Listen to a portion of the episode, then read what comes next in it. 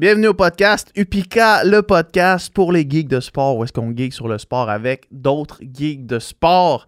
Cette semaine, c'est un plaisir de recevoir Charles Ouimet, qui est un racefluencer. Ok, vous allez voir, je lui demande de- d'expliquer c'est quoi le terme racefluencer, qui est un terme qui s'est lui-même apposé, qui est en fait un mix entre un athlète vraiment de haut niveau en vélo de route et vélo de gravel, mais aussi un influenceur dans le même domaine. C'est vraiment intéressant de parler à Charles de ces deux aspects-là, puis comment conjointement on peut les mixer pour gagner sa vie, en fait. Ça revient à la question qu'on avait posée avec David Gagnon, je ne sais pas si vous vous rappelez, sur le concept d'athlète professionnel. C'est quoi un athlète professionnel? Un athlète professionnel, c'est pas nécessairement un athlète qui est le meilleur au monde, c'est un athlète qui réussit de faire du sport sa profession. Et Charles, c'est ça qu'il a fait.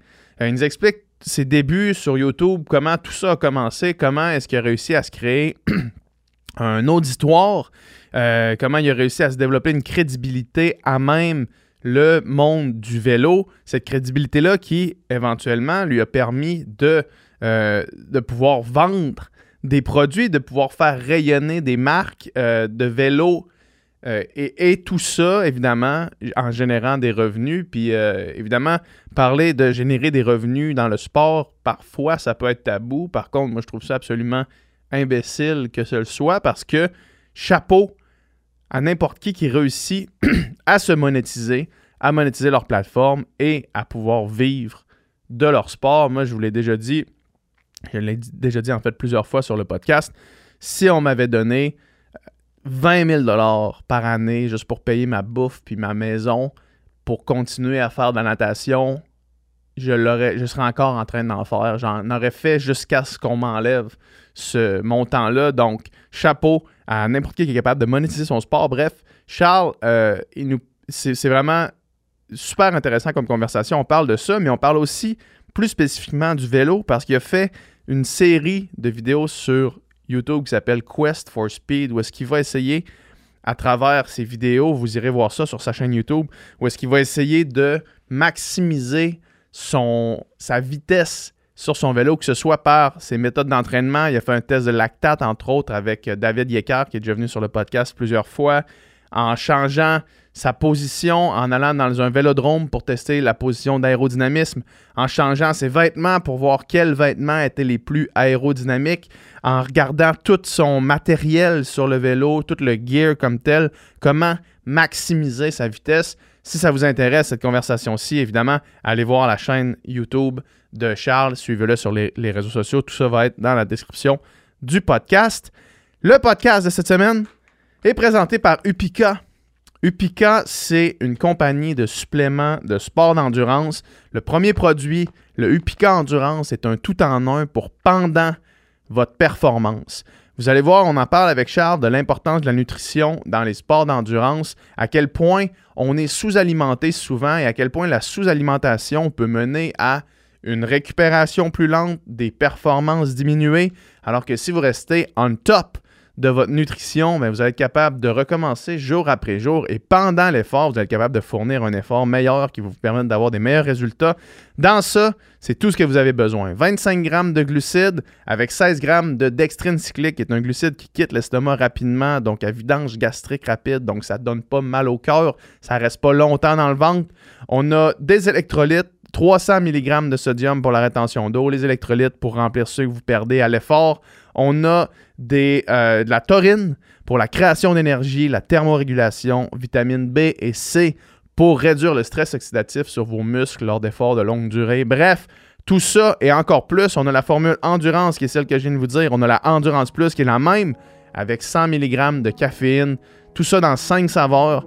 Utilisez le code UPICAPOD 2023 pour sauver 10% sur votre première commande au upica.ca.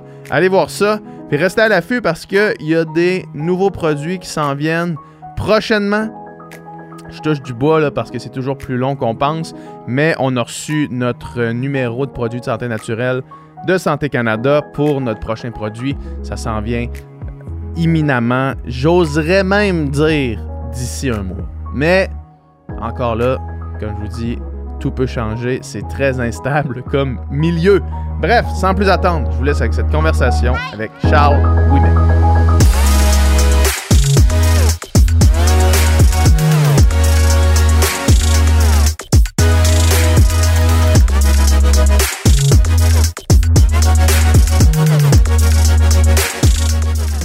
Salut, man. Salut PH. merci d'être là aujourd'hui. Ben, merci de m'inviter, ça me fait plaisir. Yes, hey, je- euh, première question que je voulais te poser, j'ai pas planifié beaucoup de questions parce que je pense qu'on va juste y aller avec le flow, mais la première question que je voulais te poser, c'est comment je te présente? Ah boy. C'est quoi, non mais comment toi tu te présentes au monde? C'est quoi, c'est quoi tu fais, tu sais? Parce que je vois le, le, le, le racefluencer euh, qui Ouais. existe, Ouais. c'est ça? C'est, quoi? Comment tu te Bon, présentes? ah, c'est sûr, le terme racefluencer, c'est un terme que je me suis approprié. À un moment donné, quelqu'un me lançait ça un peu en, en hate, un peu en insulte, puisque je fais de l'influence, mais je course aussi au plus haut niveau du Québec. Ouais. Donc, j'ai juste mergé les deux termes, racefluencer, puis c'est rendu mon branding. Je, le, je le trademark, c'est moi le racefluencer du Québec. Puis ça, ça en est drôle, puis c'est exactement ce que c'est. Parce que, je- oui, je fais de la création de contenu, oui, je fais de l'influence, comme, on, comme on dit, Ouais. mais comme je dis, je suis un coureur T'es haut élite. niveau, là, Je suis ouais. au plus haut niveau au Québec. Je fais des pas loin des podiums, cinquième place en fin de semaine, dixième la semaine passée. Euh, c'est ce que je fais. Je crée du contenu, je fais du bike, puis je mixe ensemble les deux. Ouais, fait que racefluencer. Mais j'aime, j'aime, euh, j'aime l'expression, en fait. Je trouve ça, je trouve ça, c'est comme, ok, tu reprends ce que les gens te lançaient, là. Est-ce que euh, c'est mal vu dans, dans le milieu? Tu sais, de, de quelqu'un qui, qui fait. euh, ben, Ouais. qui est influenceur, entre guillemets. Moi, je- ce mot-là, je le connais bien parce que Ouais. euh, je me le suis fait. je me le suis fait apposer rapidement. là, Ouais. mais est-ce que c'est quelque chose qui est mal vu dans le milieu du sport d'excellence? Parce que moi, quand je, suis le- quand je le suis devenu influenceur, j'étais plus dans l'excellence. Je l'ai été avant, je le suis plus maintenant. Je crois que je dérange beaucoup au niveau élite. Y a-tu un, peu de jalousie parce que je peux en vivre du sport, puis d'autres qui ont un meilleur fitness que moi sont meilleurs, puis ils font pas une scène avec? J'entends des échos, il y a du monde que je sais que ça parle dans mon dos, y a, je sais qu'il y a du monde qui aime pas ça, il y a du monde qui trouve ça niaiseux, mais il y a du monde qui, aime ce que je fais, il écoute religieusement mes vidéos, il écoute mes recommandations, il mes tests, il écoute les vidéos que j'ai fait, il me suit, puis au final, moi je fais ce que, je ferais rien d'autre anyway, je fais du bike, j'aime ça créer, Mhm. puis je partage mon expérience, puis j'ai une opinion forte, puis ça me dérange pas de la partager haut et fort, dire à- sur les médias sociaux quand quelque chose fait pas mon affaire. Puis comme c'est ça, il y a du monde qui aime ça, il y a du monde qui aime pas ça, Ouais. mais au final, je fais ce que je crois qui est mieux pour moi de pouvoir continuer à le faire, continuer à en vivre, puis c'est d'en parler, d'utiliser les médias sociaux pour en faire un métier. Ben oui, exact. Puis écoute, on va tomber direct dans ça parce que ça m'intéresse beaucoup. On en parlait juste avant de commencer à enregistrer. Euh, puis j'en ai parlé pour, pour les auditeurs du, euh, du Pika Podcast. Euh, Vous le savez, j'en ai déjà parlé, mais euh, la définition, dans le fond, d'un athlète professionnel, tu Mhm. sais, où est-ce est-ce que tu fais de- du sport ta profession, ça passe par plusieurs options, en fait. Ouais. Euh, mais dans des sports comme le vélo, à moins que tu sois sur une équipe professionnelle, l'autre option, c'est de faire ce que tu fais. Vraiment. Puis même, puis même sur une équipe professionnelle, dès que t'es pas au niveau World Tour, t'es une coche en dessous des Ouais. meilleurs au monde, tu vas faire 13 000 par année. Ouais, c'est ça.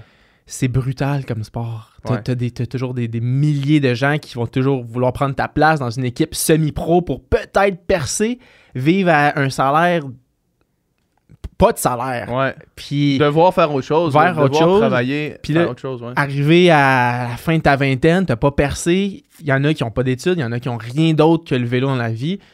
C'est pas facile comme sport, Ouais. Ben, comme tout sport professionnel, on s'entend.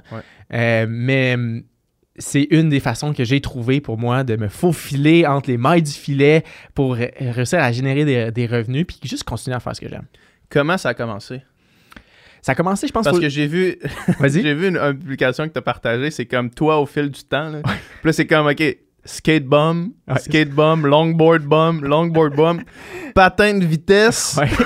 Et après ça, toi dans un kit de mountain bike, puis toi dans un kit de road bike. Exact. Ben, en fait, euh, début, euh, quoi, 18, 18 ans, j'ai découvert le longboard de descente. Ça a été mon, mon premier sport où j'ai commencé à, à toute mon énergie dedans. J'ai réussi à évoluer jusqu'au niveau euh, World Tour, faire des Coupes du Monde en longboard de descente. En sport descente, très niche, fait que genre, tu, tu descends le plus vite possible. Ouais, puis, euh, dans, euh, il fermait des, des routes de montagne, balles de foin dans les virages, euh, puis c'est euh, qu'au départ à quatre personnes, les deux premiers avancent au round suivant. Ça sonne comme de quoi de dangereux, ça, quand même. là.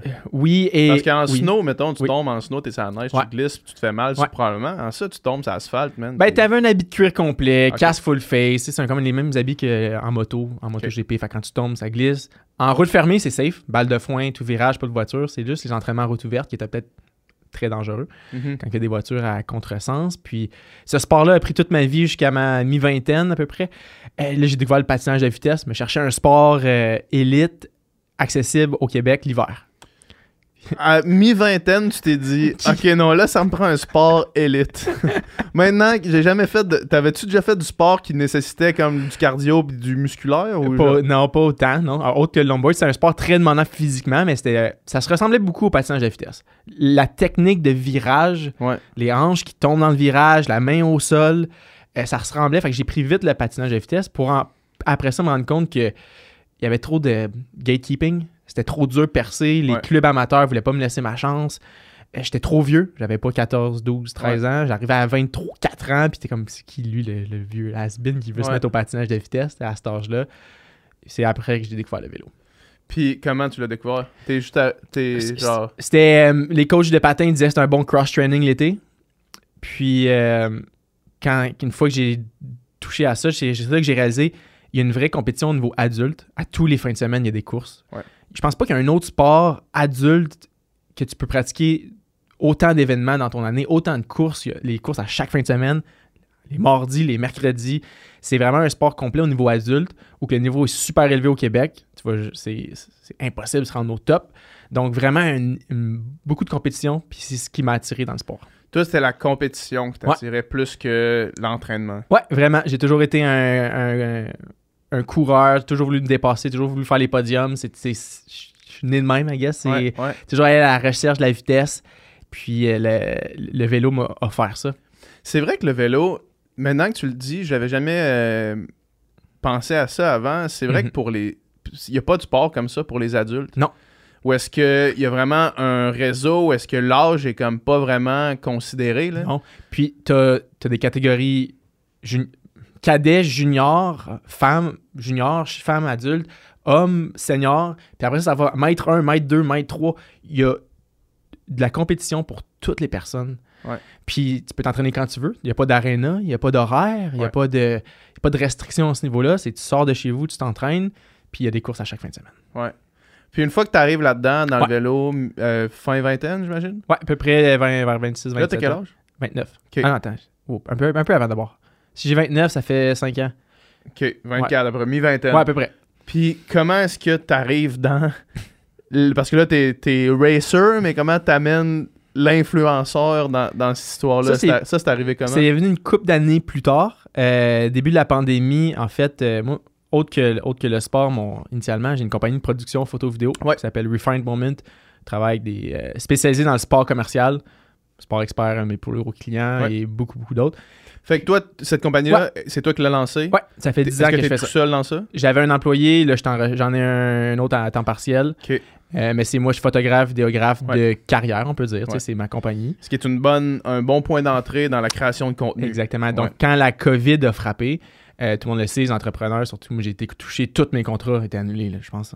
Ouais. J'avais 50 000 de contrats qui s'en venaient dans le prochain six mois, puis tout, bam, zéro, Mm. tout annulé, tout est reporté.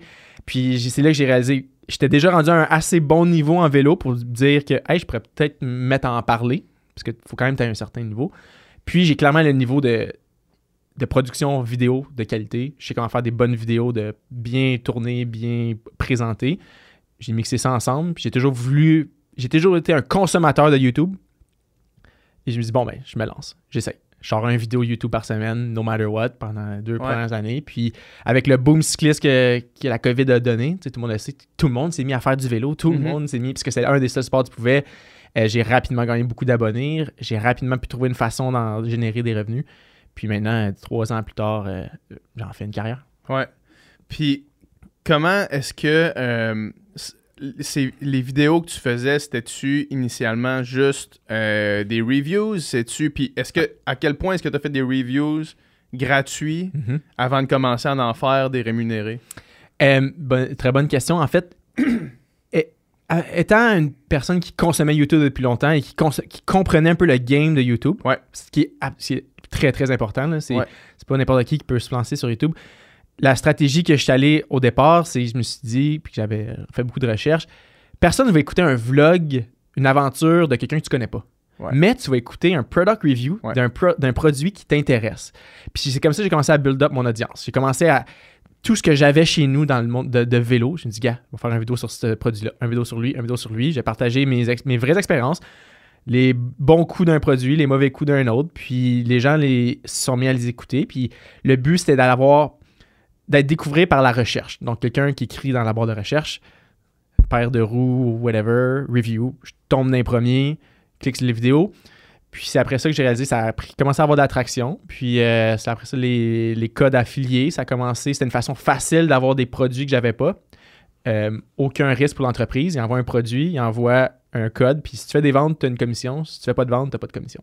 Fait que euh, c'est là que j'ai commencé à établir un peu un, un barème où je je voulais être le plus transparent possible. Donc, dans toutes mes reviews, euh, il y a une section les plus, il y a une section tout ce que j'ai détesté. Puis au final, si tu, vas, si es, conscient, tu as eu toute l'information, tu vas acheter le produit en bonne connaissance de cause, ma job est faite. Euh, c'est ça, comme ça, je le voyais. Man, c'est tellement intéressant ce que tu viens de dire là, là, parce que derrière, il y a plein d'affaires sur lesquelles on pourrait partir à partir Ouais. de juste ton intervention là. là. Moi, j'ai commencé, quand j'ai commencé à m'intéresser à la course à pied, euh, après ma carrière de nageur, il y a un gars qui s'appelle Seth James de Moore qui fait des reviews de souliers. OK? Puis le gars, il fait des reviews de, toutes les marques de souliers Mhm. du monde entier. Il se fait envoyer chaque fois qu'il y a un. C'est comme le plus, le plus gros reviewer de souliers de course euh, sur YouTube. Puis chaque fois qu'il y a une nouvelle compagnie qui sort un nouveau soulier, il, sa envoie. Lui, il fait son, son review. Euh, de première course, son review après 50 miles, Ouais. puis tu sais, il fait vraiment le, tout- fait gros stock, tu sais. Puis moi, au début, je commençais à écouter son affaire. puis j'aimais vraiment ses reviews. Puis quand il est commandité, il- ben, il- tu sais, il y, a un- il y a un affiliate link aussi. Ouais. Tu peux aller sur son site puis acheter les souliers à partir de son, son Ouais. site, puis euh, ça lui donne une cote. Puis même les souliers que tu voyais qui, que c'était une, une commandite, ils, ils sortaient pas 10 sur 10. Là. Non? Ils sortaient 7 sur 10. Mais Ils, c'est ils même- sortaient moins bons que d'autres souliers random d'une Ouais. autre compagnie, tu sais Qui avait acheté lui-même. qui avait lui-même euh, acheté ou qui s'était fait donner juste gratuitement sans échange de rien, tu sais. Puis moi, ça y est, cette intégrité-là que j'y ai retrouvée, ça l'a fait que j'écoute encore, je veux dire, j'ai mes souliers sont 7, là, je sais quels souliers j'utilise, sauf que j'écoute encore ces, ces reviews chaque fois qu'il en sort une, tu sais. Puis au-delà des reviews, il y avait aussi du lifestyle, puis l'humain derrière, tu sais. Toi, c'est quelque chose que tu as fait aussi? Eh, absolument. Donc, euh, une fois, j'ai commencé à transitionner un peu aussi mon contenu. Après, quand j'ai commencé à avoir une certaine, euh, une certaine base, des gens qui reviennent et qui écoutent, c'est que j'ai commencé à faire plus des. autant des tests de produits, mais en, en, real time, là, comme en- dans la vraie vie. Puis je partageais un peu plus ma personnalité aussi, pas juste en parlant du produit. Puis du monde sont mis à. I guess, aimer ce que je fais. Ouais. Puis de fil en aiguille, ça a amené vers des super gros projets. J'ai fait des films de vélo. Euh, Ocean to Heaven, probablement mon plus gros film à Hawaï, euh, 200 000 visionnements. euh, c'est le film. euh, Ah ouais, hein? tout le monde, dès que quelqu'un me parle de YouTube, me parle de ce film-là. Mais tout ça a été la suite de créer des contacts dans l'industrie pour euh, faire des produits qui, là, après ça, ces compagnies-là ont décidé de me supporter dans d'autres projets que les reviews, faire des films de vélo, euh, faire des aventures, euh, des challenges, des training camps en- des équipes professionnelles. tu sais, je- Mhm. Ça a ouvert tellement de portes. Ça, j'ai vu euh, les training camps justement avec les équipes professionnelles. là. Peux-tu me parler un petit peu de ces expériences-là? Ouais. Peux-tu me dire un peu qu'est-ce qui s'est passé? Parce que Ouais. j'ai vu ça passer, j'ai pas vu comme tel le contenu qui, a qui en a été créé. là. Le contenu est très geek. Ouais. En fait, c'est comment c'est. Je peux donner un. C'est là, un tu parles aux auditeurs ultimes qui vont aimer ça. là. Ouais, Ici, on geek sur des produits geeks. là. Ben, euh, fait que, donner un petit peu de contexte, Ouais. euh, équipe professionnelle EF Pro Cycling, Ouais. euh, sont, qui sont en rose. le- Enseignement EF Education. Ouais, exact. Ben, Ouais. ouais, c'est Ou EF c'est la même chose. ouais. affaire. Ouais. Euh, ils ont un- une sous-entreprise qui s'appelle EF Coaching. Donc, ils utilisent un peu tous les mêmes assets, les mêmes de, de l'équipe professionnelle. Donc, sur le camp d'entraînement de EF Coaching, c'était en même temps que le camp d'entraînement de l'équipe professionnelle. Donc, les, des gens très fortunés, parce que ça coûte très cher, ça coûtait, je pense, 10 000 euros la semaine à être là pour un camp d'entraînement. Mais, Mais en même temps, dans Mais- le vélo, man, s'il y a une place qu'il y a de l'argent, C'est le vélo. là, là, ouais. puis, ça utilisait toutes les, les, les ressources des équipes professionnelles. Les masseurs, les mécaniques, les voitures, les n'importe qui. On était au même hôtel que les pros. On avait des coachs de renommée internationale. On a passé une semaine avec eux. On faisait des, des drills d'entraînement, des drills de tactique. Chaque journée partait avec un séminaire vraiment intéressant sur une- comment apprendre à mieux grimper, mieux aller plus vite, aller comment juste devenir un meilleur cycliste. Ouais. Puis cette opportunité-là est venue parce que ils ont vu mes vidéos sur YouTube, ils, ils ont vu la valeur que ça pouvait apporter à leur compagnie de coaching, de partager autant de ressources à mon audience. Ouais. Ils m'ont invité, j'ai fait les vidéos, ils ont toutes été virales, 50 000 visionnements et plus, des milliers de commentaires sur Wow, j'ai tellement appris quelque chose à travers tes, tes Ben vidéos parce que c'était filmé vraiment POV, point of view. C'était juste moi et ma GoPro. Pas de grosse cam, pas de, Ouais. pas de gros setup, d'audio, son. C'était juste moi et une GoPro. Filmé cinq jours de suite de, de camp d'entraînement, ramener ça à un contenu condensé. Puis les, euh, les gens ont vraiment aimé. Man, c'est tellement hot, ça.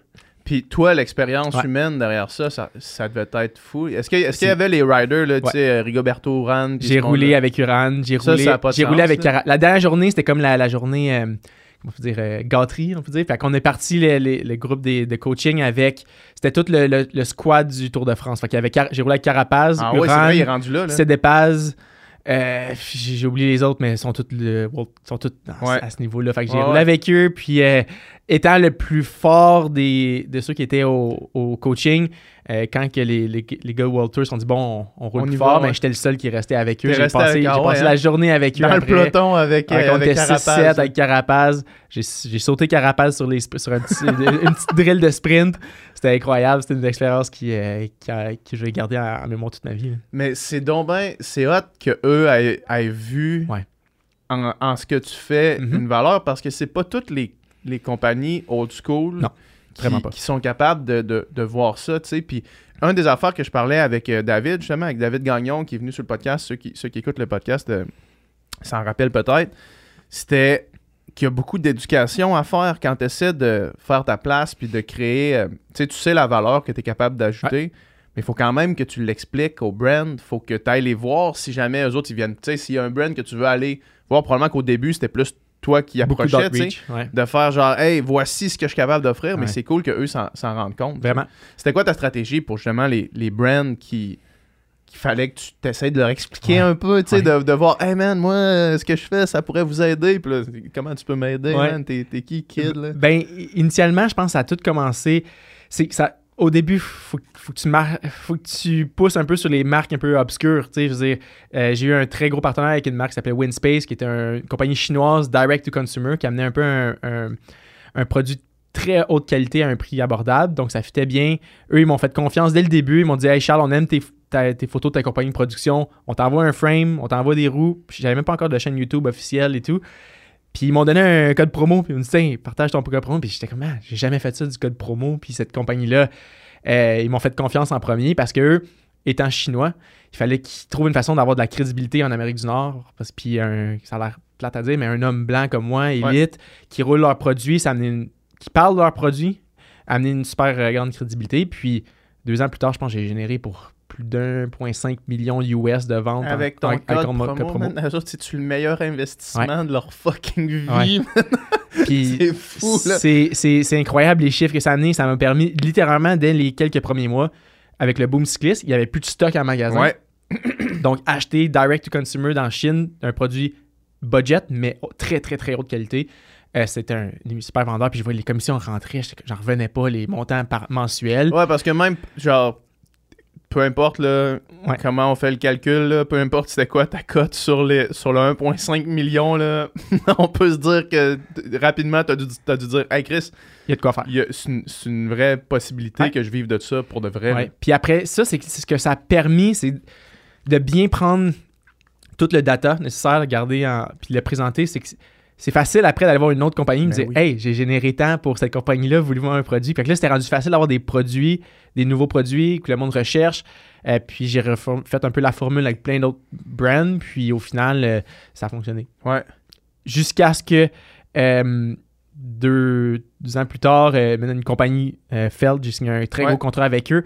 Puis eux, ils sont dit, ils ont vu tout ce que j'ai fait pour Winspace, puis ils ont dit, aïe, ça, c'est, c'est ce qu'on a besoin. Puis Ouais. euh, ça a fonctionné pour eux, ça va encore plus fonctionner pour nous. Puis euh, j'ai signé, j'ai changé de Puis évidemment, là, je euh, je- vais pas te demander d'ouvrir tes livres, là, mais, mais Feld, c'était-tu un contrat euh, upfront? euh, ouais, c'est ça. Parce que je ne pouvais pas faire de commission parce qu'ils ont trop un gros réseau de distribution en boutique. Donc, Ouais, c'est ça. Ils vendent même pas, ils vendent même pas euh, direct to consumer. Fait qu'il n'y a pas de façon de, de Pour toi, ça vaut pas la peine. Mais non, si parce le monde, que- Si le monde entend parler de, la, de Feld de par tes vidéos, ils vont s'en vont alors- en, compa- en- s'en vont en, ouais, en c'est ça. boutique, ça. marche pas. Ouais. Donc, euh, c'était un peu à, à nous de juger qui- comment. Moi, c'est sûr, je voulais aller chercher le plus haut possible, eux, c'est le plus bas possible. c'est- Ça reste une business. Même si vous êtes des partenaires d'affaires qui veulent le mieux pour les, les- chacun, C'est ça. tout le monde va défendre ses, ses- intérêts. là. Puis pour, pour en faire ce que je, ce que je peux, ben c'est ça. Fallait que je prouve une façon. Donc j'avais les chiffres de Winspace, j'avais les chiffres de, tous mes autres produits, puis on s'est entendu sur un montant qui me permet de, de vivre du vélo. Ouais. Mais tu sais, t'as quand même. C'est cool parce que moi, mettons, je le vois du point de vue de l'entreprise par euh, ma compagnie Pika, tu sais. Puis euh, le, la- les gens ont comme, sont comme frileux parce que moi, j'ai pas de cash upfront à, à donner aux Ouais. gens, tu sais, dans le sens, je suis un start-up encore, je peux pas comme donner des contrats aux Non. gens, sauf qu'en même temps, j'ai un système de référencement. Mais la plupart des athlètes qui me contactent pour vouloir euh, que, que je, que je collabore avec eux ou que je les sponsor, entre Mhm. guillemets, euh, sont comme frileux à- au, au référencement, tu sais, parce que ils- j'imagine qu'ils voient pas la valeur qui pourrait euh, en, en- en ressortir, tu sais. Sauf que moi, je peux pas Tu peux pas payer, tu justifier, je peux pas justifier de payer, puis après ça, c'est comme, mais montre-moi là. Ouais. Tu sais, montre-moi là que ça vaut ce que tu, Ouais. ce que tu me demanderais, sinon, tu sais.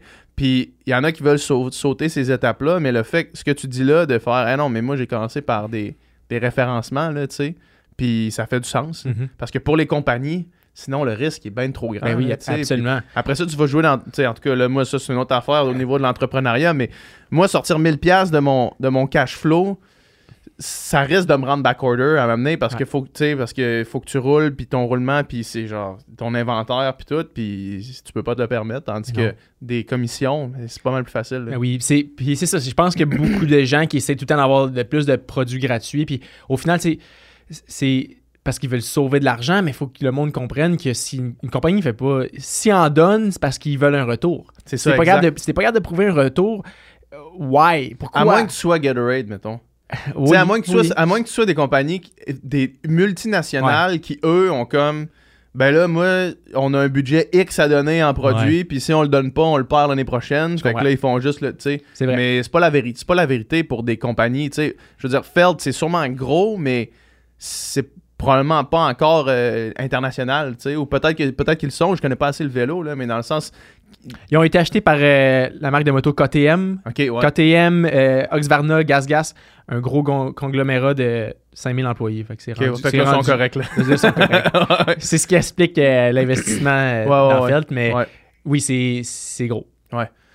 Euh, T'as fait la série, on en parlait, c'est Quest for Speed. Ouais, Quest for Speed. Euh, je trouve ça vraiment intéressant. Moi, j'ai, je suis euh, Lionel Sanders, euh, tu sais, le triathlète sur, sur YouTube. Puis ce que je trouve le plus intéressant dans sa démarche, c'est qu'il il, il montre toutes les étapes qu'il fait vers essayer de s'améliorer, Ouais. essayer de- de- d'améliorer X ou Y affaire, essayer de prendre le lactate pour essayer de, de- d'amener ça dans son training, puis essayer toutes ces affaires-là, puis il le fait devant nous, tu sais. Puis on, on voit euh, à, à tort ou à raison ses performances être Qu'est-ce qui marche, plus qu'est-ce ou moins bonnes, tu sais. Puis, euh, mais ça rend ça super intéressant. Puis toi, la série Quest for Speed, comment ça t'est venu? Puis parlons-en plus, Ouais. en, plus euh, longuement pour les, les, les geeks qui nous écoutent, qui veulent, euh, qui voudraient peut-être maximiser leur vitesse. Ouais, ben Quest for Speed est, est parti de la suite du succès de IF. Ouais. Donc IF, je pense qu'une des raisons pourquoi ça a fonctionné cette série-là, c'est que c'était vraiment, je l'ai faite en mode de télé-réalité. Fait qu'il y avait un intro qui fait un tease pour le reste, puis après chaque épisode, chaque journée, t'avais le teaser du lendemain, puis là tu revenais la semaine prochaine. Fait que je l'ai faite en série, euh, comme n'importe quelle bonne série, à, à nouveau.ca, ouais. comme euh, Survivor, là, tu sais, Ouais. euh, tu comprends? Puis, euh, fait que ça avait vraiment bien fonctionné. Je me suis dit, ah, je vais essayer de reproduire ça, mais euh, dans un autre setting. Fait que Quest for Speed était Euh, C'était comme un peu le lancement de mon partenariat avec Felt. Felt, eux, sont all about la vitesse. Leur slogan, c'est Felt is fast. Ouais. Eux, ils voulaient que je partage mon éducation, mon apprentissage. Puis je me suis dit, bon, ben, on va refaire une série, on va bien la produire. Euh, je vais engager mes... J'avais mon employé Guillaume, qui on a tout vraiment bien filmé, bien monté. Puis ça, ça c'était vraiment un peu repartir de la base. Fait que chaque épisode était un- une étape vers devenir plus vite. Donc la première, on commence par un bike fitting. Donc là, avec euh, Guillaume de Physio Vélo euh, à Longueuil. Après ça, deuxième, on est allé avec euh, Andreas, un, des meilleurs mécaniciens à Montréal. On a parlé d'optimisation d'équipement, des bearings, de ci, de ça, comment rendre le vélo encore plus vite juste par la mécanique Mhm. j'ai aussi comprendre qu'est-ce qui ralentit ton vélo aussi. C'est toutes des questions que j'étais allé chercher, puis c'était des choses que je voulais savoir et que je partage avec tout le monde. Exact, c'est ça. C'est ta curiosité à Exact. toi en premier Ouais. et le moteur derrière la série Ouais, qui fait qu'il y a d'autres mondes comme toi. Si toi, ça. ça, t'intéresse, Ben, ça c'est- intéresse d'autres mondes. exactement. Puis épisode 3 avec David Gacker qui est venu sur le, le podcast, on a fait un test Ouais. de lactate Ouais. où que là, j'ai pu comprendre un peu ma mon style ou ma, ma physionomie cycliste. Puis ça m'a donné vraiment un gros insight sur quoi- comment m'entraîner mieux, Ouais. euh, sur comment aller plus vite, comment euh, mieux récupérer. Donc ce test de lactate-là, euh, c'était... Je pense que c'était mon épisode préféré où j'ai le plus appris. Moi, je l'ai fait avec David, le test de lactate, puis c'est un game changer. Ouais. C'est littéralement un game changer. Surtout d'avoir après ça David qui peut te l'expliquer comme Ouais. du monde. Tu sais, quelqu'un de qualifié comme ça, tu fais ton test de lactate chez Mhm. vous, puis tu sais pas comment l'interpréter, Ouais. c'est une autre game. Là. Mais moi, ça a tout changé sur comment je m'entraîne vraiment. Là, tu sais. Enlever la zone grise. là. Ouais, exact. Carrément ça. Là. Puis je pense que pour. Puis avec l'information que David m'a donnée, je, je me suis entraîné depuis les derniers trois mois d'une certaine façon que j'aurais peut-être pas fait nécessairement. Puis là, j'ai mes meilleurs résultats à vie en ce moment. Ouais. À cause de l'information, le knowledge que je suis allé chercher dans le Quest for Speed. Et après ça, pour terminer avec le quatrième épisode où on était au vélodrome de Bromont, donc Ouais. un environnement fermé où qu'on peut calculer et contrôler l'aérodynamisme. Donc on a fait plein de tests juste en changeant les tissus, changeant les matériaux, la position sur le dessus des hoods en mode sphinx d'un drop, combien de pourcentage change en fonction de le, le CDA, c'est le coefficient de drag. Donc, on est allé chercher vraiment des données super précises où que j'ai vraiment trouvé qu'est-ce qui est plus vite pour moi, quelle position, quel linge, quel casque. Euh, puis cet, cet épisode-là était aussi euh, autant intéressant pour comment apprendre à aller plus vite. Ouais. Euh, je voyais que. euh, ben, check, on- prenons genre. prenons chacun des affaires. J'ai des questions sur Ouais. tous ces trucs-là. là. Quand on parle de mécanique, là, Ouais. de vélo, là, moi, euh, mon vélo, il va être prêt cette semaine. J'ai un vélo Lou Garneau qui, qui s'en vient. Là. Je me suis fait rapprocher par Lou Garneau pour euh, faire un vélo custom Upica, là, aux couleurs de Upica. Cool. Fait qu'il flash vraiment Cool. beaucoup. Mais là, je vais commencer à geeker dans le vélo plus que je l'étais. Je Bon. connais Ouais. absolument rien pour l'instant. Ouais. Mais le, le, mé- la mécanique en vélo.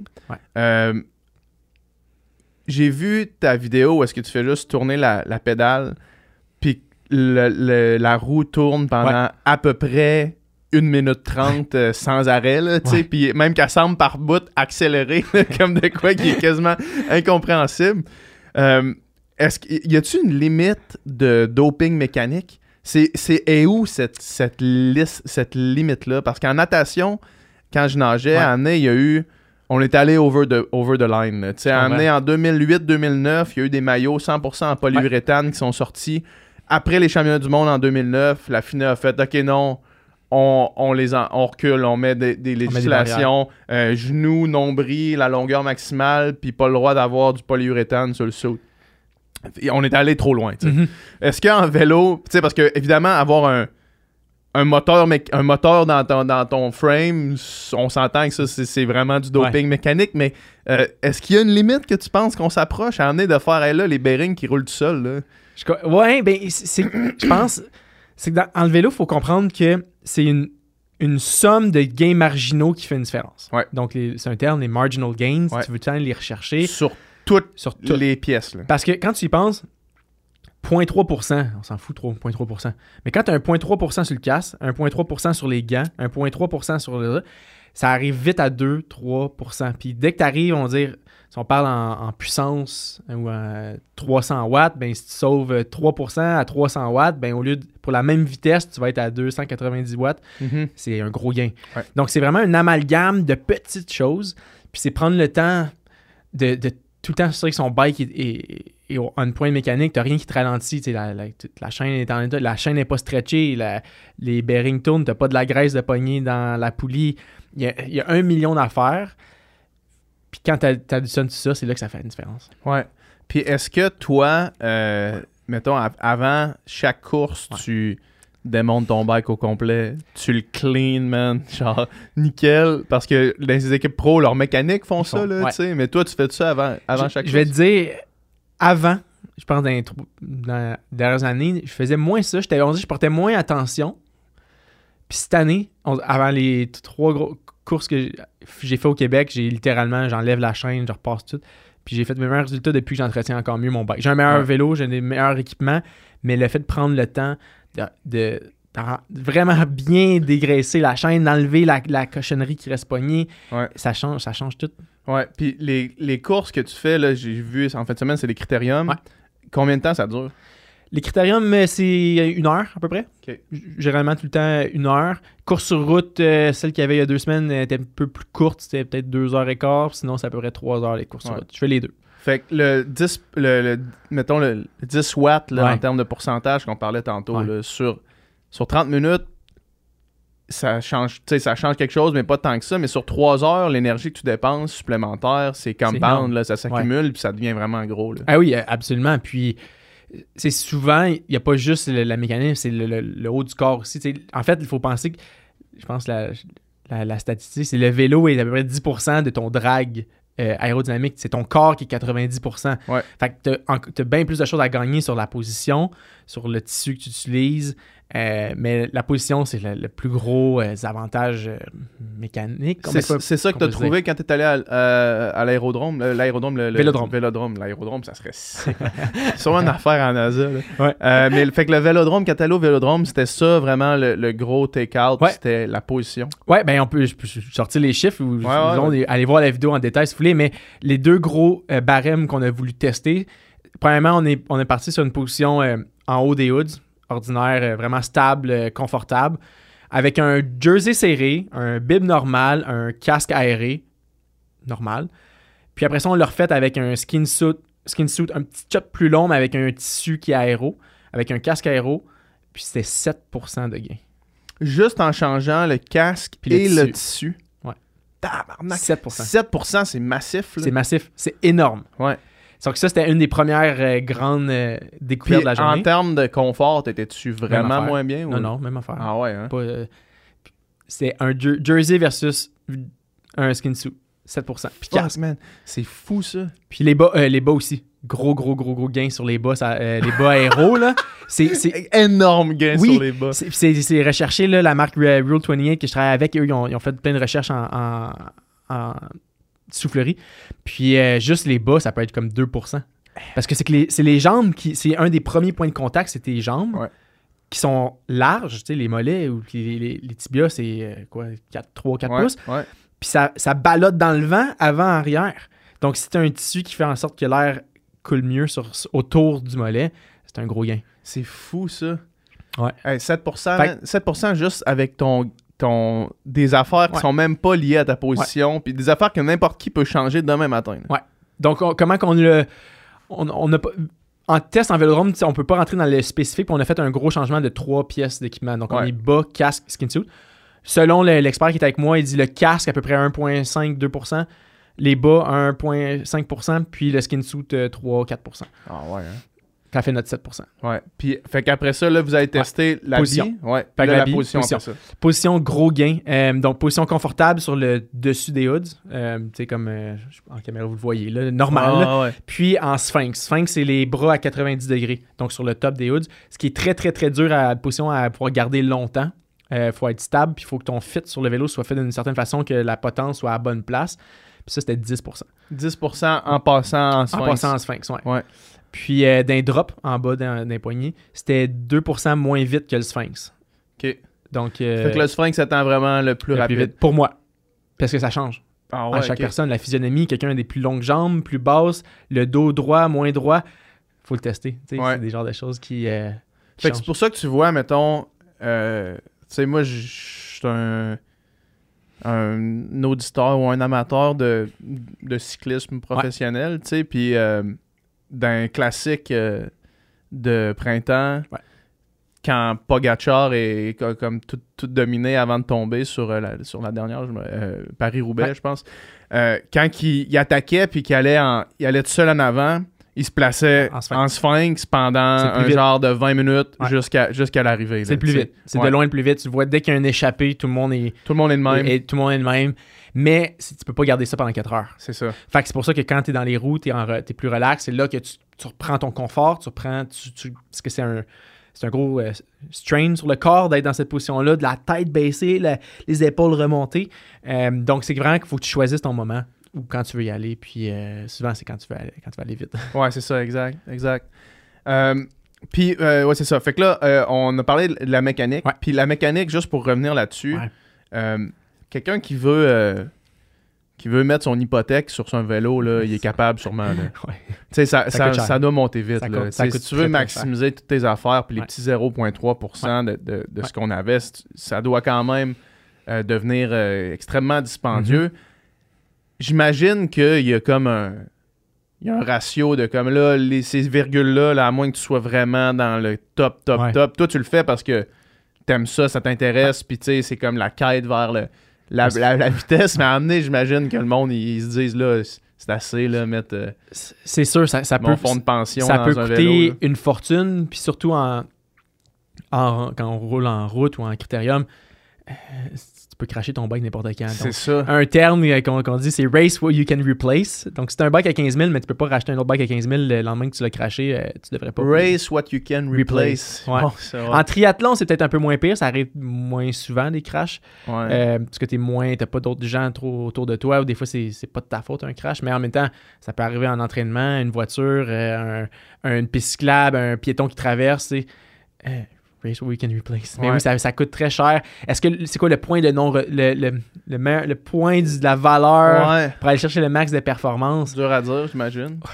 Au moins dans, au moins un bike à 5000, là. au moins Ouais. en- en- pour avoir quelque chose de correct, rapide, confortable. Mais ça se trouve des deals à 3-4 000, un bike usagé qui peut, aller, qui peut aller aussi vite. Mais ton plus gros gain va être ton entraînement. Ben oui, c'est ça. Puis, euh, tu sais, je veux dire, moi, je peux sauter n'importe qui avec un, un bike à 1000$ piastres, euh, ça. versus mon bike à 15 000. tu sais. Ouais, ouais, tu serais meilleur que moi, même si moi j'étais en contre la montre, puis toi t'avais, euh, t'étais en Bixi. Ouais. Eh ben, c'est drôle à dire, mais. Mais toi, je, je, je te demandais, ton vélo Garneau, c'est un vélo de tri ou un vélo de route qu'ils vont t'avoir? Vélo de route. Bonne chose. Ouais. De commencer euh, vraiment. Ouais, ben là, moi, mon idée c'était. euh, tu sais, euh, quand ils m'ont approché, j'avais vraiment aucune idée. Là, Ouais. Je connais pas ça pantoute, sauf Ouais. que ce que je me suis dit, c'est j'aimerais ça pouvoir aller faire des. des longues, des longues journées Ouais. euh, sur le vélo, euh, de cross-training, puis de, éventuellement peut-être me diriger vers le triathlon, là, fait Mhm. que j'ai... Mais j'avais pas l'intention d'avoir un vélo genre de contre-la-montre de Ok. tri, là, C'est une bonne chose parce que c'est quelque chose que tu m'avais dit que tu voulais peut-être éventuellement te- t'y lancer euh, à fond. Puis c'est er- peut-être une erreur qu'on voit souvent au niveau des, des gens qui se lancent dans le triathlon. Ils s'achètent tout de suite un bike avec des barres, puis ils pensent qu'ils vont plus vite, mais ils vont moins vite parce que à cause de la position agressive ou basse, c'est dur de générer une plus grande puissance. Ouais. J'irais plus vite sur mon bike de route que 90% des triathlètes amateurs Ouais, sur, sur un bike de contre-la-montre. parce ça. que, pas nécessairement à cause du fitness, c'est qu'à cause c'est c'est de s'entraîner à aller rapidement avant sur un vélo de route, avant d'aller Ouais. sur un bike de tri, parce que la position va faire en sorte que tu peux pas générer une grande puissance. Ah ouais, ok. Parce que quand tu es penché par en avant, ça ferme un, un terme, là, le, le hip angle. Tu un peu, euh, tu connais un peu ça? Ben, Ok. je, La- je suis l'angle- capable de comprendre qu'est-ce que ça doit vouloir dire. fait plus l'angle de la jambe est fermé, le hip, Plus c'est difficile d'aller générer de la puissance. exactement. Ouais, Donc, quand du sens. puis moins tu es flexible, le moins tu peux générer de la force dans cette position-là. Mhm. Donc, c'est un. Faut, faut vraiment aller chercher les deux. C'est avant d'avoir la puissance, la, la, de la garder constante longtemps. Puis après ça, d'être penser à optimiser l'aéro d'un bord. Ouais, puis on s'entend que rendu là, tu sais, faut que tu sois. Faut que tu sois quand même, pour que ça fasse la vraie différence, faut que, tu- faut que tu sois dans les élites. Puis, tu sais, moi, quand je vois, mettons, des, des masters b- buster 15 000$ sur, euh, sur leur bike, euh, c'est un esti de hobby, là, on s'entend, là. Oui. Tu sais, ça commence à être genre, faut, faut que t'aies- tu sais, c'est un, un bon voyage euh, à chaque euh, trois mois dans une année, là, tu sais. C'est c'est incroyable comment ça peut coûter cher. Ouais. Euh, puis parlons d'entraînement, en Ouais. fait, justement, parce que là, mettons qu'on reprend le, le- le- test lactique euh, avec euh, David Yecker. là.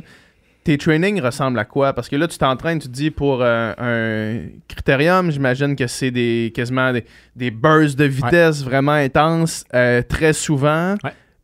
En peloton, après ça, des, des road races, c'est plus endurance zone 1, puis genre finalement un, un sprint final. Tes, trainings ressemblent à quoi? Puis c'est- est-ce que tu essaies d'être comme généraliste Ouais. ou bien tu essaies d'être spécifique un peu? C'est dur parce que il y a tellement d'approches différentes, de philosophies différentes d'entraînement. C'est sûr que quelqu'un qui va juste s'entraîner, il dit Moi, je fais juste des courses d'une heure, je fais juste des crits. T'as beau juste t'entraîner à faire des intervalles. Souvent, si t'as pas l'endurance d'arriver en fin de course pour pouvoir lancer ton plus gros sprint, ben là, tu sais que ça- t'es pas gagnant. Ouais. Parce que t'as beau avoir T'es resté dans le pack, tu t'es pas fait, tu t'es pas fait lâcher, mais. Mais t'as pas, t'as pas l'endurance de sortir ton plus gros sprint à la fin de la course. C'est ça qui est important. Puis moi, c'est un peu ça mon, mon défi. C'est que j'ai probablement dans. Je généralise, mais dans les top. euh, dans le top 10 des plus gros euh, 15 secondes au Québec, là, je peux sortir un immense, immense 15 secondes. Sauf que moi, il faut que je sois capable de le sortir après une heure de course. C'est ça qui est, qui est difficile. Fait que là, C'est la, c'est la force, à travers toute sa carrière, la force de Mark Cavendish. Exact. C'est ça. c'est de le sortir. C'est pas le gars qui watt le plus Non. en test, c'est pas le gars qui a les meilleures aptitudes cardiovasculaires, c'est que sa capacité à sortir un sprint à la fin d'une Ouais. étape. Sauf que là, si tu t'entraînes juste en endurance, ben là, tu perds ton T'es pas punch, capable de le sortir. ouais. Fait que c'est comme un- une, une game de, de faire- trouver le meilleur ballon, d'être capable d'être fort en fin de course, puis parce que puis et d'être capable de bien naviguer son vélo. Mhm. Les critériums, hier, euh, j'ai filmé toute la course là, avec une caméra en avant, puis c'est fou, l'action qui se passe dans le dernier tour. Critérium, ça a l'air euh, vraiment euh, débile. Je t'en- je t'enverrai le- je t'enverrai la, la vidéo d'hier, mais Ouais. c'est comme. Je t'en- je suis en avant, puis là, ça prend 3 secondes, t'as déjà 25 personnes qui me contournent, puis là, il reste à peu près 40 secondes à la course, il reste un demi-tour, puis il faut retrouver les bonnes roues, remonter, être agressif, pas cracher, Mhm. puis c'est tout ça en sortant des, des- des gros chiffres, puis après ça, une fois, c'est lancer le sprint à la fin. C'est ça qui Ouais. est dur aussi. Fait que comment tu t'entraînes pour ça? Moi, c'est un mix. euh, tout ce qui était. Moi- mois de mars, je l'ai appelé le Zone 2 March. euh, Zone 2 March où j'ai Mhm. littéralement, j'ai pas fait au-dessus de 300 watts. Sur un, Tout le- un mois de mars. Zone 2 sur un, un système à 5 zones. Ouais, exact, 5 zones. Fait Donc, moi, je suis resté- sur la zone 1 pour ceux qui, qui utilisent En un trois, système à, ouais. 3 zones. Euh, tout mon mois de mars, littéralement, j'ai pas fait un intervalle, pas un sprint. Parce que je l'ai déjà le sprint. Je l'ai Ouais. déjà dans le sens avec le patinage à vitesse, le longboard, j'ai déjà l'explosivité. Ouais. T'as les fibres rapides. C'est ça, vraiment. Puis on l'a vu avec David aussi dans. Quest for Speed. Il l'a vu, il dit mon lactate est capable de monter vraiment, vraiment, vraiment, vraiment plus haut que n'importe qui. Mais dès que quand j'arrive à ce niveau-là, j'explose. Ouais. Donc pour moi, c'était important de monter ma zone un peu plus haut Mhm. euh, de zone 2. Donc j'ai tout le mois de mars, j'ai fait juste la zone 2. Avril, j'ai commencé à faire du spécifique. Puis euh, maintenant, là, c'est sûr que les courses ont commencé. Il n'y a plus vraiment d'entraînement. C'est rare parce que tu, cours à chaque 2-3 Ouais. jours. Donc C'est de la récup entre les. c'est de la récup euh, en honte, puis c'est de la récupération active, aller faire un petit 30 kilos avec ma blonde sur le tandem. Euh, le c'est bord du canal. c'est euh, c'est ça, c'est d'être plus relax, mais c'était pour moi, personnellement, c'était ça. Zone 2, toute mars, intervalle, sprint, puis là, c'est de. ah, Quand, quand euh, il y a un petit délai entre les courses, c'est de rajouter de l'intensité, rajouter des intervalles, puis juste rester, euh, rester rapide. Ouais, fait que c'est ça, ok. Fait que la- vraiment de la, de la zone 1 pour être capable d'arriver à la fin des courses avec Ouais. en n'ayant pas grugé dans ton système C'est anaérobique. ça, là. exactement. Ouais, ça fait du sens, là. Moi, je, quand je nageais, j'étais un peu comme toi, là. Tu sais, j'étais capable de, de, de puncher vraiment beaucoup. Puis, euh, mais j'avais comme. C'était l'endurance que, que, Ouais. que si j'avais voulu étirer mes courses, tu sais, je veux dire, c'est des courses de 23 secondes. Fait qu'on s'entend que t'as pas besoin d'avoir le bagage pour te faire une heure avant de puncher 23 Ouais. secondes, là. Ouais, c'est ça, c'est ça. J'avais pas besoin Ouais. d'avoir ça, là. mais euh, clairement que ma zone 1 était vraiment sous-dé- sous-développée. Puis quand j'ai fait ma transition vers la course à pied, où est-ce que là, ce n'est que de la zone 1 pratiquement, tu sais, Ouais, où genre t'es tout le temps en aérobie, là, c'est Ouais. rare, qu'à moins que tu fasses un 400 mètres, mais Ouais. je fais pas ça, là. Fait que t'es tout le temps en aérobie, tu sais. Mhm. Fait que euh, là, j'ai ré- réalisé, surtout après avoir fait le test de lactate, que genre, ok, ma zone 1 est. C'est juste ça. Il faut que je passe du temps dans zone 1, dans Ouais. le fond. Ce là, qui est plate, des fois. Ouais. Le Mais en même temps, en, en même temps, je sais pas, mais je trouve ça plus, euh, plus facile de se motiver à s'entraîner en zone 1.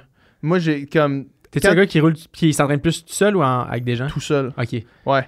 Fait que tout seul en zone 1, c'est facile. Aller faire des intervalles tout seul, Ouais. je trouve ça plus tough un peu, là. Mentalement, mettons. En, en vélo, c'est dur parce que souvent, quand tu vas rouler avec d'autres gens, t'as beau te dire, ah, aujourd'hui, je roule lazy, je roule zone 2, puis là, tu roules avec tes chums, puis là, commence à là, t'as commencé à Ouais. faire une première attaque, une deuxième, puis là, c'est juste un concours de qui qui a le plus gros. euh, Ouais, mais moi, c'est pour ça que je cours tout seul ouais, maintenant. c'est ça. Parce qu'avant, c'est comme, OK, là, j'ai une course en zone 1, puis finalement, tout le monde punch à la fin, puis là, les derniers kilos, t'es à bloc, puis tu fais comme, man, c'était supposé être relax. Aujourd'hui, je suis pété. Puis là, tu, tu, viens de perdre un peu tout le, le but de l'entraînement. Puis là, ça. tu, ça impacte les, les jours qui suivent. Donc, pour, moi, ça m'a vraiment aidé à être discipliné, vraiment. Euh, quand je dis je roule zone 2, je roule zone 2. Puis des fois, je roule avec des chums, puis genre, T'es laissé aller. je les laisse aller. Ouais. Je leur ai dit au début, faites ce que vous voulez. une- Toutes mes chums de la Rive-Sud, à Boucherville, euh, euh, ils, ils courent pas, ils sont bons, ils, courent, ils font pas de la course, mais tu sais, eux, quand ils roulent, ils, ils roulent pour.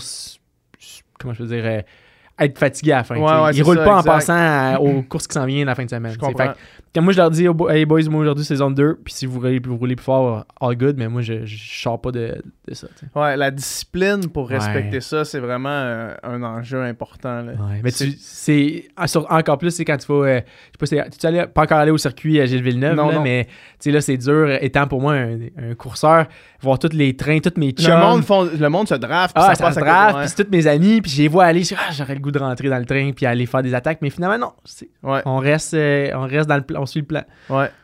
Euh, c'est Molly Seidel, qui est une marathonienne, est arrivée troisième aux Olympiques sur marathon, là, Ouais. aux derniers Olympiques. Puis elle a dit, c'est elle, c'est la championne du monde. Mettons, tu regardes son Strava, puis elle a l'air d'une coureuse euh, vraiment mauvaise. là. Ok. Tu sais, parce que ses sorties sont tellement lentes. là.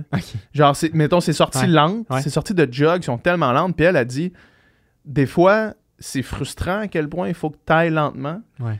Mais que tu ailles, mettons, là, je vais donner des, des- des chiffres, mettons, que, que tu cours à 5 minutes du kilo ou à 6 minutes 30, sur ton, ton entraînement, il n'y aura aucune différence.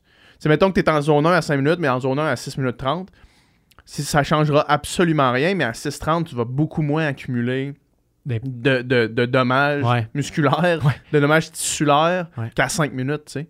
Fait qu'elle, ces courses-là sont comme. Je pense qu'elle est à 3 minutes au-dessus de son pace marathon du miles sur ses courses easy. Tu regardes ça, c'est comme. C'est lent, là. Genre. Mais, mais on race day, Mais on race day est C'est prêt. ça. Faut, moi, comme. euh, c'est, le- quand je suis sorti jeudi, c'est comme. Faut être lent. Je suis prêt à sortir. Je suis prêt à être lent le jeudi pour être rapide le dimanche. Exact, ouais. Faut le voir de même. Ouais, ouais, exactement, exactement. Euh, Puis, le. Y a-tu un entraînement différent entre le gravel puis la route? Non, ben oui. Parce que tu fais du gravel. Je fais aussi du là. gravel.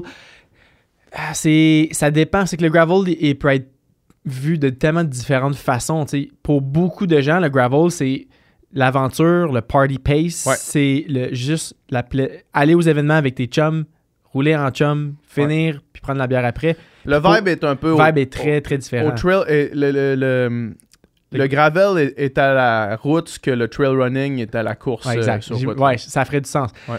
Puis t'as une faible partie des, des gens qui, qui vont aux événements gravel qui sont là pour la gagner. Ouais. Donc, tu sais, si je, parle, je pense à un des plus gros événements, on bound 4000 participants, t'as juste 100 personnes qui sont des vrais contenders Faire pour la top gagner. 10, là, du monde du qui veulent faire 10. du top 10. ouais. Puis il y en a peut-être 500 qui vont pour se pousser, puis les Ouais. 3500 autres, eux, c'est on fait, on fait la C'est course. ça, exact. Donc, euh, est-ce qu'il y a un entraînement spécifique?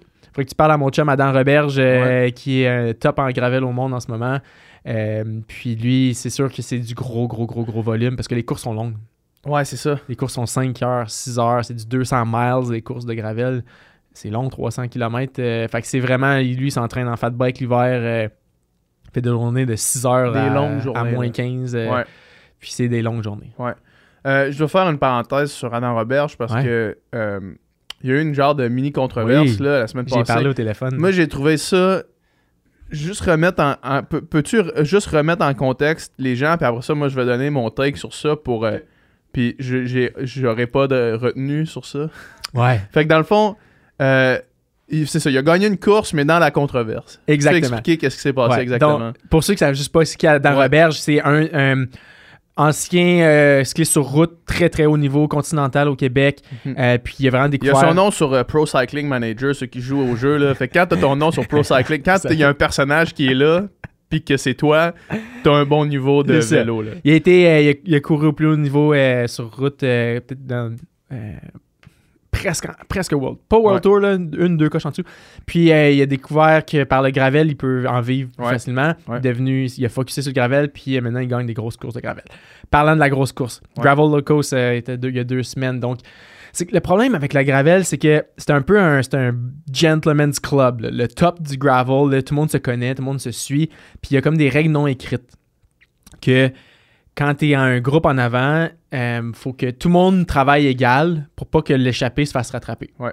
Ça, c'est une règle non écrite. Ouais. Sauf que le problème, c'est que si tu travailles égal que les anciens, tous les autres tops, mais Adam qui est une coche en bas d'eux, s'il travaille égal, à Ouais. la prochaine boss, prochain défi, il va se faire larguer. Ouais.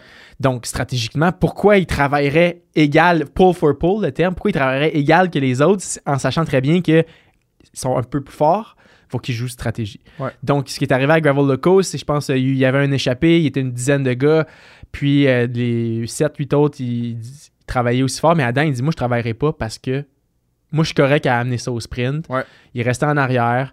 Puis, euh, je sais pas, vers la fin, il a attaqué tout seul parce que tout le monde était explosé. Ouais. Il a travaillé pour for pull, mais pas lui.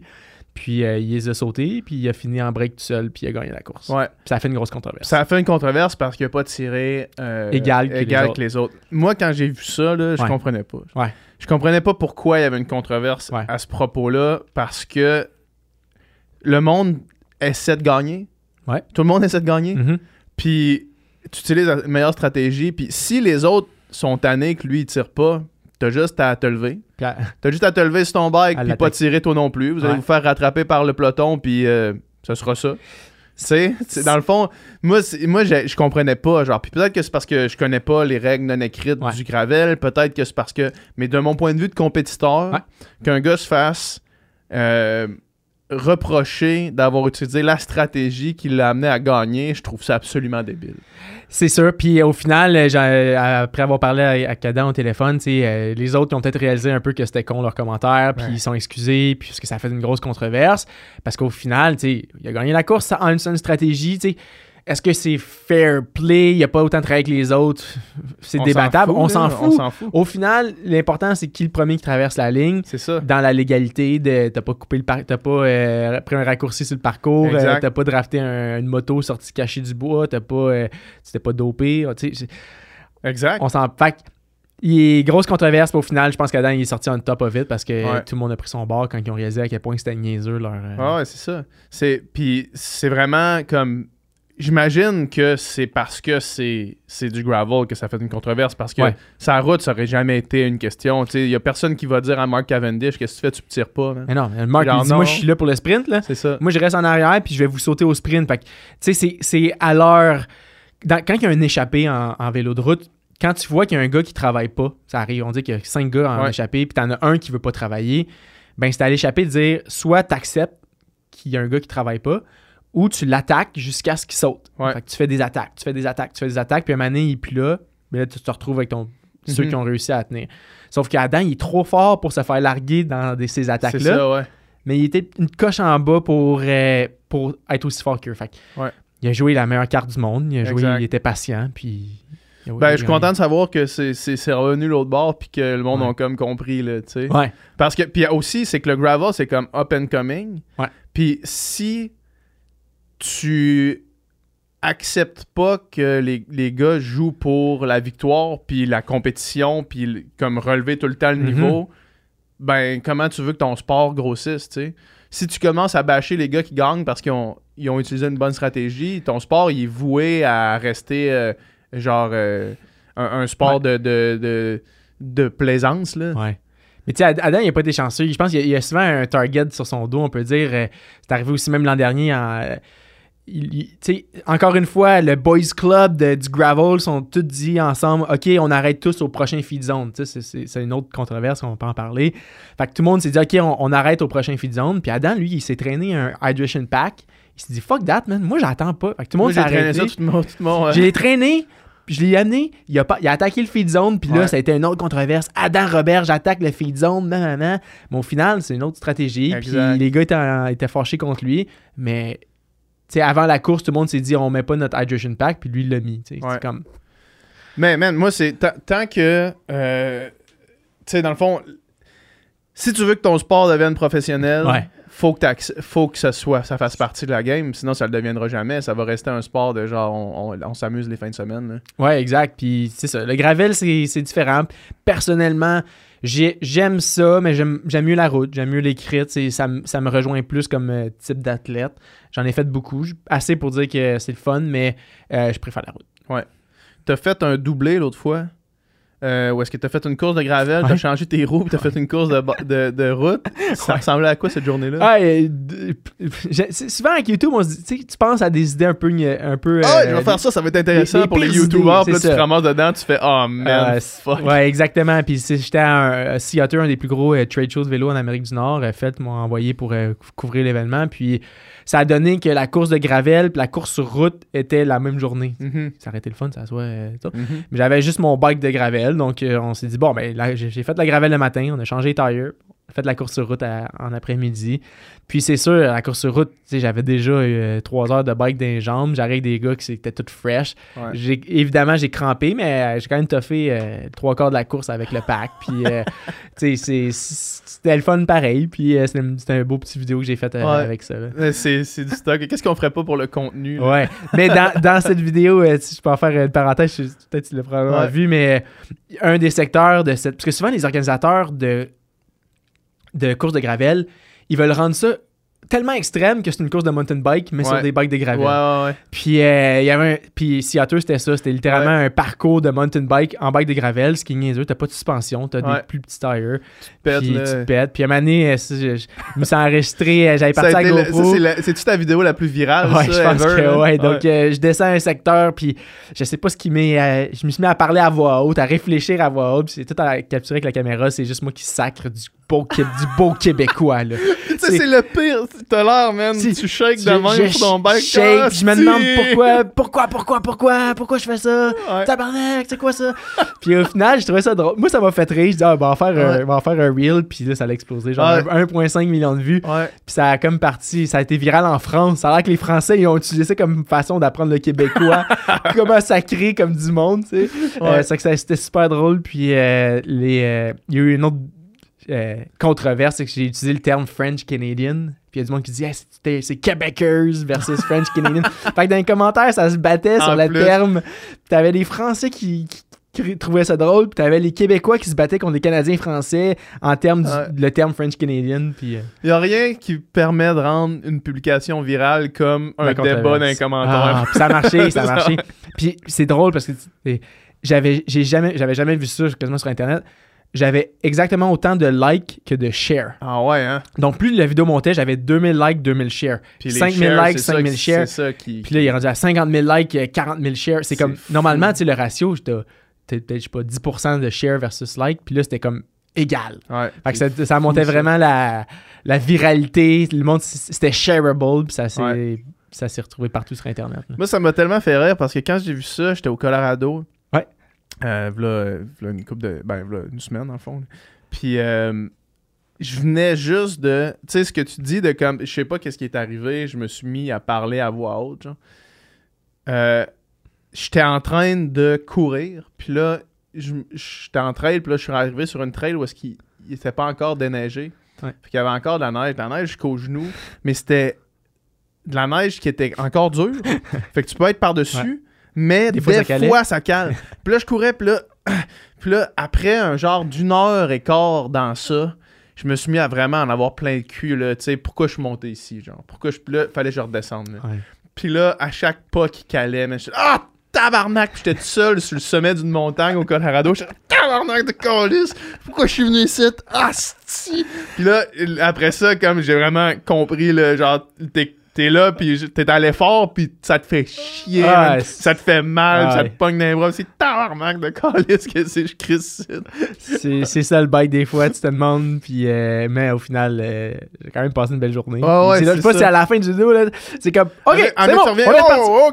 On est reparti, tu sais, je suis une bonne humeur euh, direct, Ouais. puis euh, j'ai fini la course, C'est drôle quand même que tu dises, genre, les organisateurs de gravel veulent tout le temps que ce soit le plus intense possible. Tu sais, c'est comme, on peut-tu avoir juste une course Ouais, c'est- pas du mountain bike, c'est du gravel, mais c'est ça. Des fois, c'est comme la ligne est où exactement, c'est trop facile, pas assez facile. C'est. Ouais. C'est un drôle de monde. Pour synthétiser, c'est Ouais. un drôle de monde. Euh, avant de finir, euh, nutrition, parce que c'est le Oui, Podcast, ben oui. on parle de nutrition des fois. Ouais. Euh, c'est quoi ta nutrition? Ça ressemble à quoi? T'es-tu plus liquide, solide? Là, je sais que t'es avec Exact Nutrition. Ouais. Pour euh, les bars, leurs barres de, de glucides, Ouais, exact. euh, puis, euh, partenaire depuis de mon tout début. Je travaillais même. Avant, j'étais ambas- ambassadeur Lululemon avec Lawrence, qui était aussi ambassadeur Ouais. Lululemon euh, à la boutique Mylan. Puis c'est là qu'on s'est rencontrés. Puis depuis mes, mes tout débuts dans le cyclisme, Lawrence était toujours, euh, toujours là pour moi, pour me fuel, fuel my goals. Ouais, exact. Puis c'est sûr, j'adore leurs produits, j'utilise autre chose. Je prends pas juste d'exact parce que maintenant, j'en mange tellement ouais, oui, que je change. J'achète des GU, euh, j'achète Ouais. des si, mais parfois envoyer des, des autres marques. J'essaie plein d'en faire. Niveau nutrition, sur le bike, euh, tu sais, c'est- je pense que 99% des gens ne mangent pas assez. Ça, Ouais. c'est un concept euh, que tout coach va dire. C'est sûr. Euh, Surtout que le bike, tu peux, tu peux manger parce que Ouais. t'as pas, tu bouges pas, ton estomac bouge pas, fait que la digestion se fait mieux qu'à la course, mettons. Ok, au ça, j'avais pas. Ouais. Ben, tu sais, t'es en. ton- parce que si, quand ton estomac bouge, c'est là souvent que t'as mal au cœur puis t'es- t'as de la Hmm. misère à ingérer assez de glucides, mettons. là. Ok. Mais moi, euh, j'ai, appris encore une fois au camp de IF, c'est là que j'ai appris que, encore une fois, je mangeais pas assez. Eux autres, ils doivent manger en Aucun, tabarnak. aucun hein, sens. ouais. Aucun sens. Euh, pour donner un guide de. Quand on faisait les efforts, les, les journées d'efforts, ta première bouteille, 90 grammes de carbs dans la bouteille. Une dans ta première bouteille de 500 ml. Ouais, dans la première bouteille, tu vas chercher déjà 90 grammes. Puis la deuxième avait 30. Puis souvent, ce qui nous forçait à faire, c'est on disait on avait comme une heure avant de faire un- le plus gros effort de la journée, 5 minutes. Fallait que tu aies fini ta bouteille de 90 dans la première heure, plus un gel.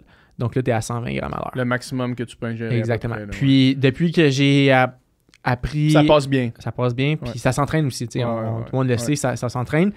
Puis vraiment, je, je- je le vois, je pense à la, la course il y a deux semaines, euh, l'affaire des Patriotes, une des courses sur route les plus difficiles au Québec, parce qu'il y avait des secteurs de... C'est une course sur route, mais il y avait à peu près 13 secteurs de off-road, gravel, de, de 0,3 T'es quart. avec ton bike, sur- Bike de route. là, ouais. Puis ça, j'ai, ça a super bien été. Puis c'est j'ai réalisé à la fin, je, je pense que j'ai pris, euh, j'ai gardé 200, j'ai gardé euh, 110 grammes à l'heure. J'ai fini la course à, de 2 heures, j'ai pris 9 gels, puis euh, j'avais des carbs dans la bouteille. tu sais. Fait que J'étais vraiment aux 15 minutes. Dès que je finissais un secteur, c'était C'est ça. suite. Ouais. Puis euh, dès que tu restes on top of it, euh, pour moi, étant peut-être un.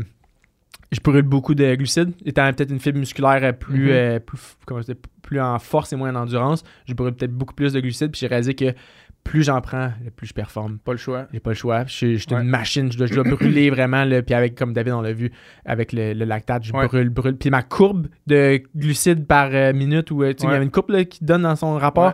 Puis ça m'a vraiment donné un insight comme wow, j'en- brûle. C'est juste sur ça que tu fonctionnes. Tu sais, mettons, dépasser là, le premier seuil, t'es quasiment juste sur des glucides. Le monde, il sous-estime vraiment ça. Puis euh, dans la bouteille, oui, je suis rendu un gros fan euh, de Drink Mix. Ouais. Euh, sais, c'est sûr que j'ai mes- j'ai des, euh, des façons des fois un peu plus budget aussi, parce que ça peut coûter cher. tu sais. Ouais. Fait que des fois, tu peux pas tout le temps prendre du d'avoir du race fuel tu sais, pour tous les entraînements parce Ouais. que quand tu roules 5 fois semaine, euh, 400 kg de bike Comment par semaine, vite, là, ouais. tu sais, euh, juste du maltodextrine des fois, comme on the most budget, une scoop de maltodextrine. Au lieu d'avoir juste de l'eau, c'est du maltodextrine avec. exact. Puis sinon, euh, ben, comme ton produit, là, Ouais. Epica, j'ai- que j'ai très hâte d'essayer Ouais, d'a- ouais, d'ailleurs. là. là. Euh, puis ça, c'est comme, tu sais, je garde, je garde ces produits-là souvent plus pour euh, race day ou pour les gros Ouais. entraînements parce que ça fait une bonne différence, là, les, les additifs. c'est Ben soit, euh, soit la caféine direct dedans, soit les électrolytes. Mais oui, boire juste de l'eau, c'est. T'es pas. Faut, faut, T'es pas en performance. T'es pas en performance. Ouais. Puis il faut manger tout en plus qu'on pense. Puis euh, souvent aussi, peut-être que faut penser à. Faut que tu manges pour ton lendemain. Ouais, exact. Ce que le monde Exactement. oublie? Euh, fait que souvent, comme. Ça fait, c'est moi ma nutrition quand- pendant mes efforts, même quand je fais des 1 heure, puis tu sais, évidemment, Upica c'est ma compagnie, Ouais. fait que je le paye pas cher, là, mon, mon drink mix à moi là, tu sais.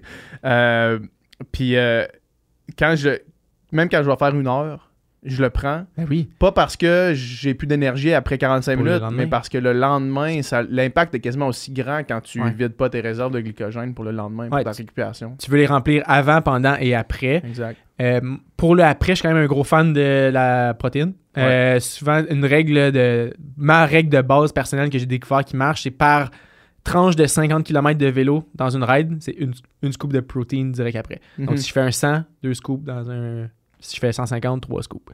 Euh, ça, c'était à IF aussi, euh, que j'ai appris, euh, qui ont donné ça comme, comme truc, puis ça marche super bien. Parce que, encore une fois, il faut que tu fuel pour le lendemain. Exact. Puis si tu veux performer longtemps dans ton année, il faut que tu faut que tu, faut que tu manges, faut que tu manges, faut que tu manges. Puis, si tu veux performer, il faut que tu manges.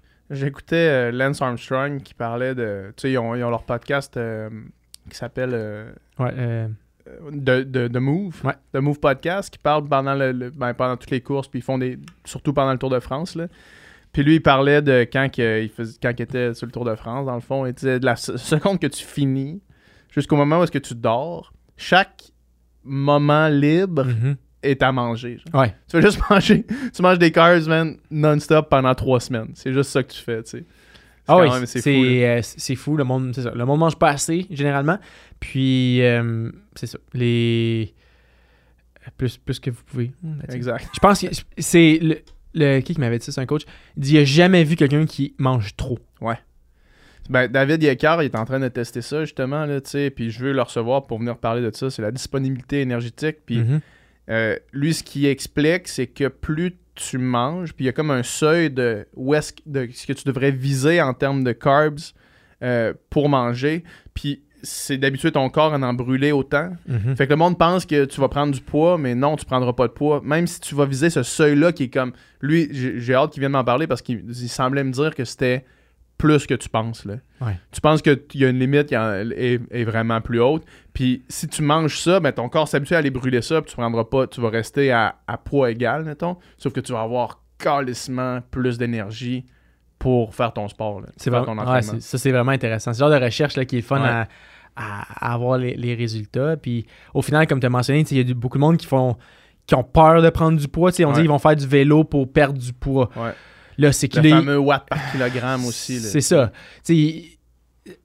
Autant au niveau amateur, on dit quelqu'un qui veut juste pratiquer le vélo, puis il va partir pour euh, 75 kilos avec une petite barre, euh, je sais pas moi, une, une Valmorin. ou Ouais. Ouais. c'est pas assez. Ouais, pas Parce assez. que tu vas bunker, puis là, si tu bunkes, ben là, tu vas genre, tu vas être fatigué pour le reste des prochains jours, puis tu vas juste comme, c'est une pente descendante, Ouais, puis tu vas pas pouvoir perdre le poids que tu veux parce que t'es pas capable de performer. Exactement, c'est ça. Fait que c'est...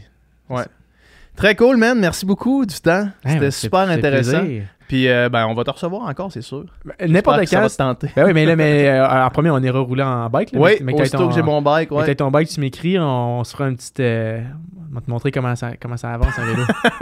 Excellent. Parfait, merci, man. Merci, PH. Yes.